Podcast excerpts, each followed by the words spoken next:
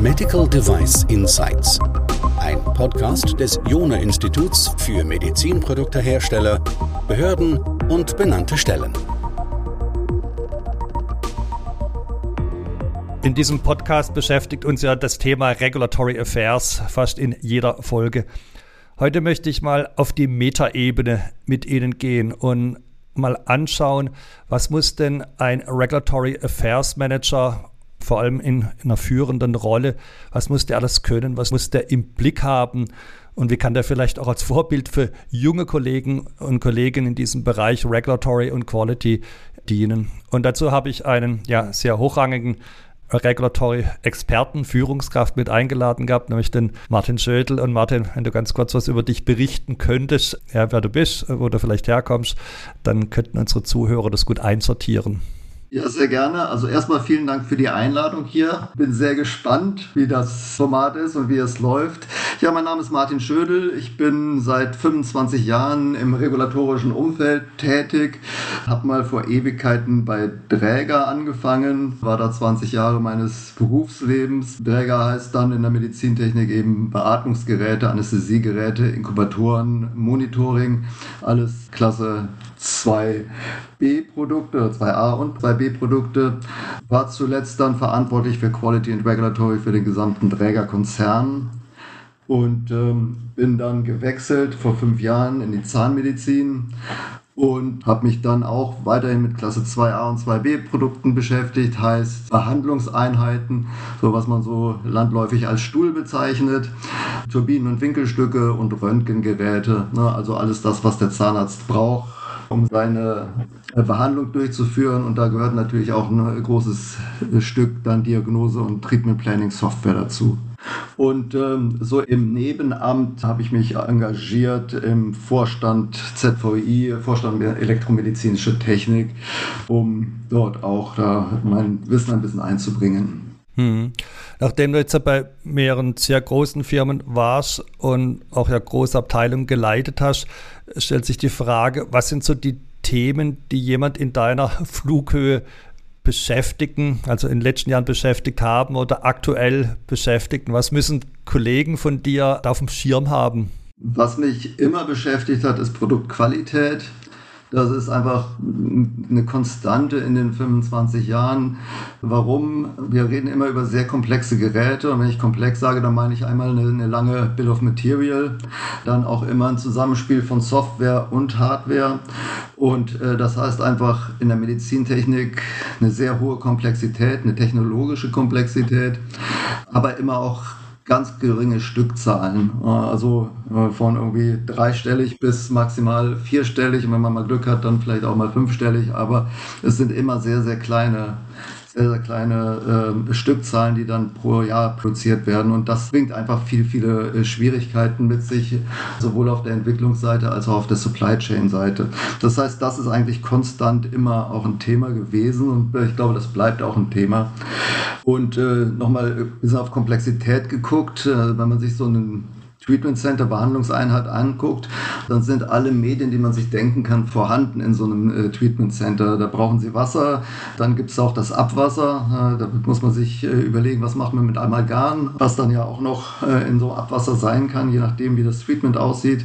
Wir haben Druckluft, äh, wir haben äh, Strom und wir haben dann natürlich auch nochmal also moderne Kommunikation da drin. Also wirklich alles, was man sich vorstellen kann, ist in so einem Treatment Center. Und das ist eben so ein ganz gutes Beispiel für eine Komplexität Komplexität.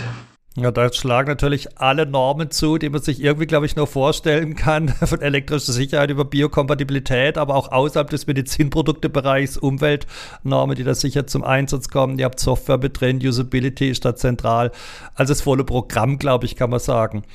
Also du hast jetzt gestartet, also ein offensichtlicher und ganz wichtiger Punkt ist die Produktsicherheit trotz dieser Komplexität zu gewährleisten das ist jetzt einmal nicht der Quality-Blick, wenn wir jetzt mal den Regulatory-Blick noch äh, oder die Regulatory-Brille mit aufziehen. Was sind da die ganz großen Themen und Baustellen? Ja, daraus folgt ja sofort die Marktüberwachung äh, und es folgen die Behördenmeldungen. Ich glaube, da sind wir schon so sehr stark an der Schnittstelle. Klar, dass das größte Thema in den letzten Jahren war die MDR. Ich habe vergessen zu erwähnen, dass, äh, beide Konzerne sind multinational und ich hatte Verantwortung für, für verschiedenste Standorte, äh, sowohl in Europa äh, als auch in den USA und China. Und äh, das heißt, überall für jedes, für jede Legal Entity oder für jede CE-Marking Entity, wie wir sagen, MDR-Projekte aufsetzen und bis zur erfolgreichen Zertifizierung zu bringen. Das war in den letzten ja, sechs Jahren, würde ich sagen, der, der größte Part und es bleibt auch für jeden, der sich mit Quality und Regulatory oder mit Regulatory und, äh, auseinandersetzt, aus meiner Sicht das größte Thema und meines Erachtens wird es immer noch unterschätzt, äh, auch wenn wir jetzt seit fünf Jahren schon eigentlich immer mehr lernen über die, die MDR. Das heißt, äh, das das größte Thema. Das interessanteste Thema für mich ist äh, Software as a Medical Device, die dann auch von der Praxis oder vom, vom der Klinik in die Cloud wandert, äh, was auf einmal ganz andere Anforderungen hat und damit einhergehend auch die Schnittstelle zwischen Software as a Medical Device und Software as a Service, äh, können wir vermutlich gleich auch nochmal ein bisschen drüber reden. Software as a Medical Device in der Cloud. Da stellt sich dann die Frage, wer betreibt eigentlich die Software? Dann sind wir auf der Seite der Betreiberverordnung und da gibt es da ganz neue Fragestellungen, mit denen man sich auseinandersetzt. Also so das für mich äh, das interessanteste Thema im Moment. Und dann als letztes hier zu erwähnen ist der Weg in die Digitalisierung. Äh, haben wir mit dem Jona-Institut ein Projekt zusammen gestartet, digitale Zulassungsplattform, was die Idee hat, alle Daten, die in den Unternehmen vorhanden sind, auch direkt in eine Zulassungsplattform zu, äh, zu bringen und äh, damit die Regulatory Affairs Spezialisten äh, zu entlasten äh, von viel Paperwork, äh, was, was wenig wertschöpfend ist und was den Job auch nicht attraktiv macht. Also insofern, viele Daten sind ja vorhanden, äh, die über eine Schnittstelle ein strukturiertes Format zu bringen. Und da haben wir sehr, sehr stark die Expertise vom Jona-Institut auch genutzt, die ja Tech-Files in, in, allen, allen Facetten rauf und runter beten können. Ähm, und äh, die Idee von dieser digitalen Zulassungsplattform ist eben, dass auf der anderen Seite die Notified Bodies auch sind äh, und auf dieselben Daten auch zugreifen können. Das waren so die, die größten Themen in den letzten letzten Jahren und das sind auch die Themen, die bleiben. Ich glaube, es bleibt alles in den nächsten Jahren. Die Themen werden sich nicht unbedingt ändern. Eine Sache auch absolut wichtig ist, die Überwachung der Regularien, die sich ja konstant ändern ähm, und äh, da am Ball zu bleiben, zu verstehen, was ist relevant äh, und was ist nicht relevant, ist ein Thema, was auch noch begleitend immer zu, zu erledigen ist, zu managen ist. Hm. Also du hast jetzt zwei große Themenbereiche aufgemacht. Ein, der von der Vergangenheit weiterreicht, nämlich das ist alles mit dem Thema Regularien. Da hast du jetzt wieder verschiedene Unterpunkte mit dazu gepackt gehabt. Das war einmal die Überwachung und das sozusagen am Ball bleiben, das einschätzen können, was diese Änderungen fürs Unternehmen jeweils bedeuten.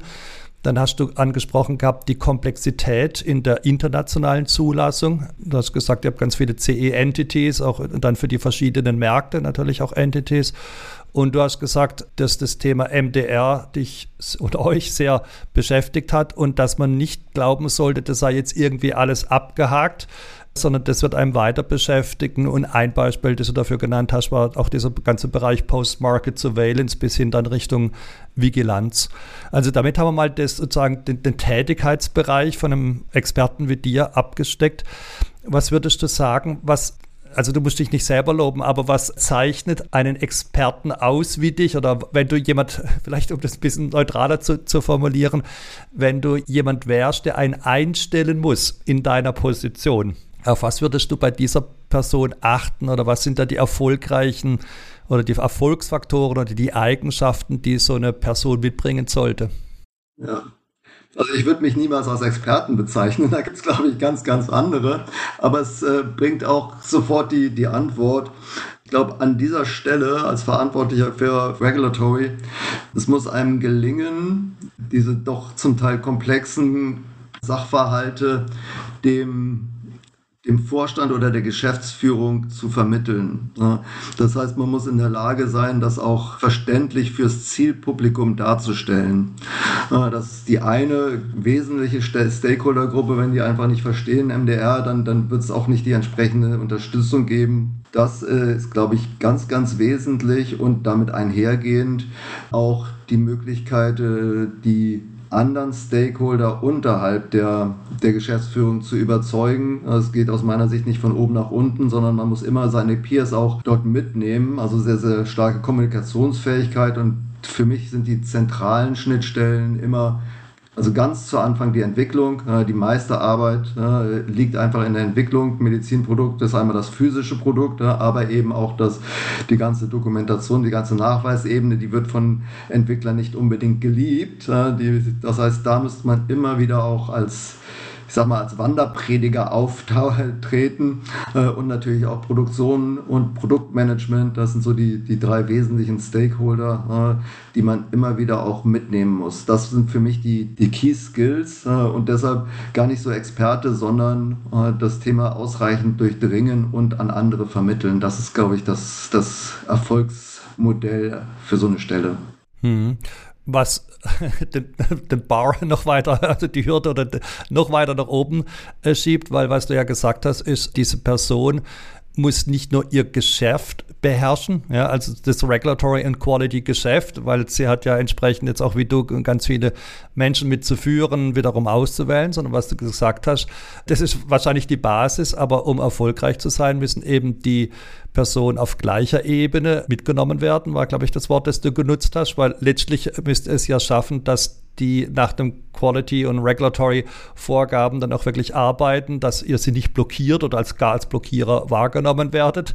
Ja, also da fließt ja ganz viel mit rein, nämlich ein Verständnis für deren Aufgaben, für diese Prozesse, die man hat. Dann hast du als weiteres genannt die Fähigkeiten, die Notwendigkeiten zu kommunizieren, aber auch wahrscheinlich die Fähigkeit, äh, mit denen Prozesse auch so anpassen zu können, dass die auf der einen Seite für diejenigen hilfreich sind, also effektiv und effizient, die sie leben müssen, aber auf der anderen Seite natürlich auch die regulatorischen Voraussetzungen alle erfüllen. Und dann hast du noch on, on top gesetzt, und ich glaube, das wird oft vergessen, das alles wird nur funktionieren, wenn das entsprechende Funding da ist. Und das Funding, das kriegt man halt nur mal vom Vorstand oder vom Board, je nachdem, wie die Firma strukturiert ist. Und da hast du gesagt, dass es entscheidend ist, eben kommunizieren zu können, was muss da gemacht werden, warum braucht man diese Gelder oder diese Mittel und was hat auch das Unternehmen davon. Da vermute ich mal, da geht es jetzt nicht nur darum, dass man nachher ein C-Zeichen bekommt oder eine Zulassung, sondern wahrscheinlich dann eben auch sichere Produkte und dann negative Folgekosten vermeidet. Also das ist wirklich ein ganz großer Aufgabenbereich, den du da geschildert hast. Das ist ein langer Weg, bis man dahin kommt, wo du jetzt bist. Was würdest du jungen Regulatory oder Quality Affairs Managerinnen oder Managern empfehlen, dass sie diesen Weg schaffen, den du so erfolgreich gegangen bist? Ich würde ich würd gerne auf eins äh, eingehen, was du gerade gesagt hast. Es muss gelingen, dass Quality and Regulatory als Problemlöser und als Bestandteil der Kernprozesse des Unternehmens wahrgenommen werden. Ja. Wenn wir als Rotblocker wahrgenommen werden, dann kommt keiner zu uns, äh, sondern äh, dann wird Quality and Regulatory erst gefragt, wenn es zu spät ist. und das vervielfacht natürlich die Kosten und die, die Time to Market. Ja.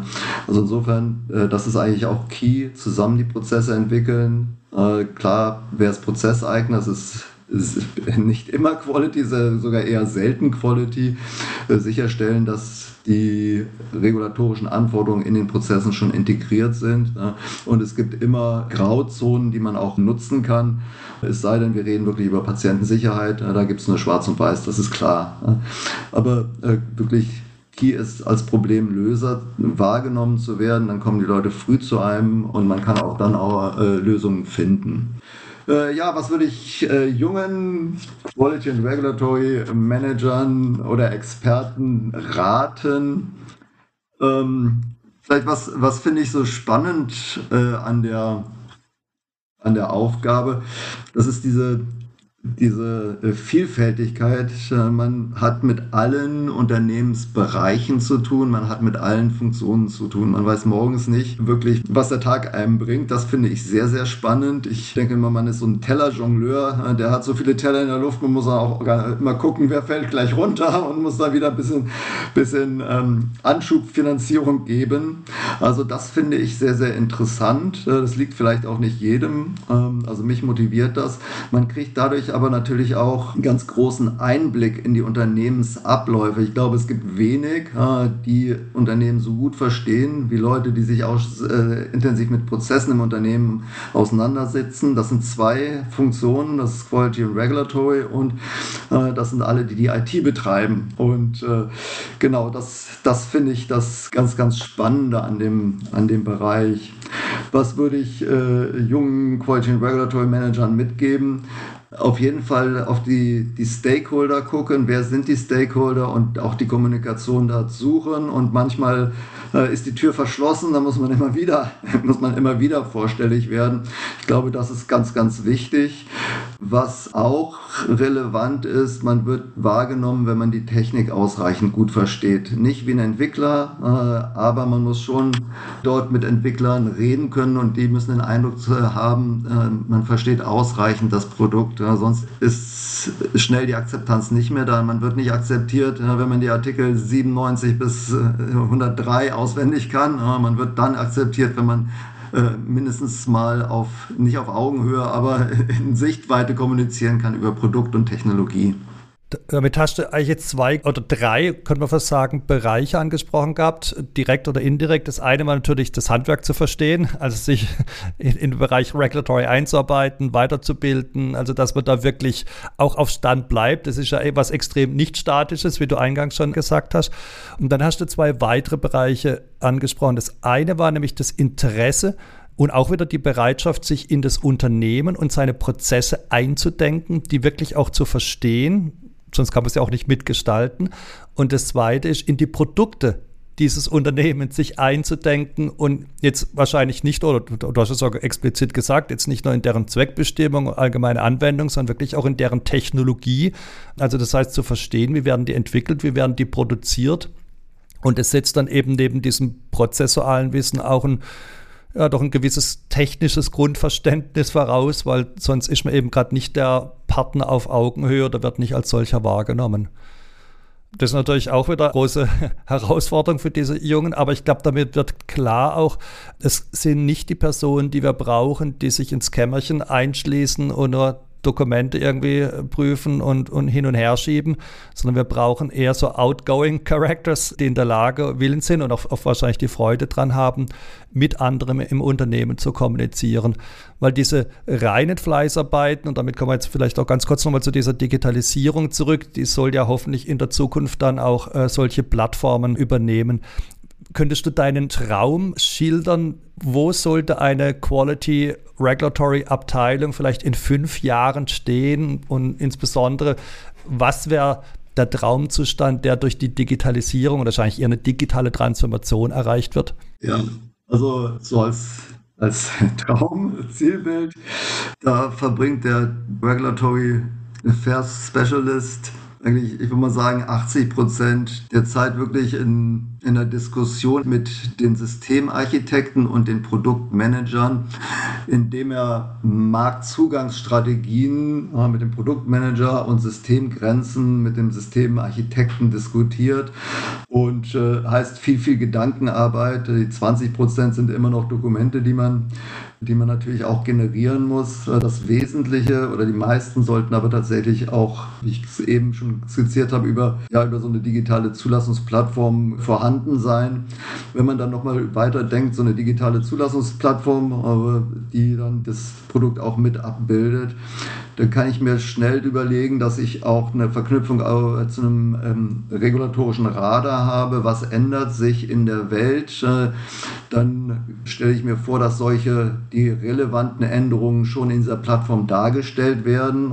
Sprich, irgendwelche Datenfelder, die überprüft werden müssen, sind dann vielleicht äh, hinterlegt. Das heißt, dieser Regulatory Affairs Specialist äh, sitzt vom Mischpult. Ich glaube, Mischpult kommt so aus den 70er Jahren. Ich weiß gar nicht, ob das noch existiert, aber äh, vielleicht äh, hilft das Bild trotzdem noch. Der sitzt auf dem Mischpult, äh, sieht, wo, wo Dinge auch zu überprüfen sind, anzupassen.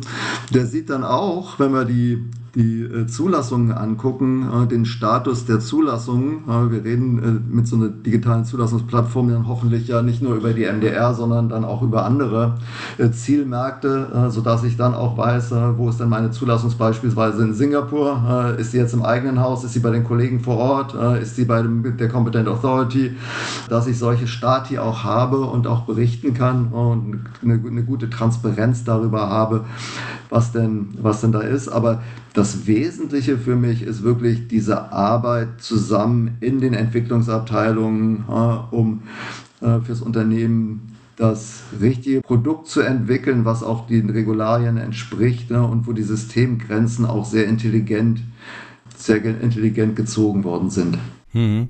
Damit hast du jetzt zwei eigentlich große Aspekte genannt. Du hast nämlich einmal beschrieben gehabt, was ist die Vision bei der Digitalisierung und zum anderen, was sind dann die positiven Auswirkungen auf das Team? Also zum ersten Digitalisierung, da arbeiten wir gemeinsam dran, also deswegen haben wir doch eine gemeinsame Vision, also dass dieses Thema Zulassung gar kein echtes Thema mehr ist, sondern dass eben diese ganzen Fleißarbeiten abgenommen werden und dann eben die Informationen, dann sind es auch keine Dokumente mehr, dann automatisch bei den entsprechenden Endstellen landen und man automatisch dann eben auch weiß, wo stehen wir denn da und dann nicht manuell hinterherlaufen muss. Und der positive Effekt, den man hat, wenn man die Ressourcen von diesen ja doch jetzt nicht immer so spaßigen Fleißarbeiten befreit ist, und das fand ich jetzt extrem wichtig, den Personen im Regulatory eine ganz neue Perspektive zu geben. Dann sind es nämlich jetzt nicht mehr die bös ausgedrückt Dokumentenschubser oder die Formatierer ja, von EU nach FDA, sondern es sind auf einmal strategische Partner im Unternehmen, die eben helfen, regulatorische Strategien mit festzulegen.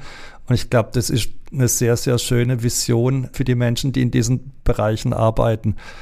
Ich glaube, ein schöneres Ende für den Podcast kann man gar nicht finden, wie diesen doch sehr, sehr positiven Ausblick einer Rolle, die oft manchmal ganz anders wahrgenommen wird.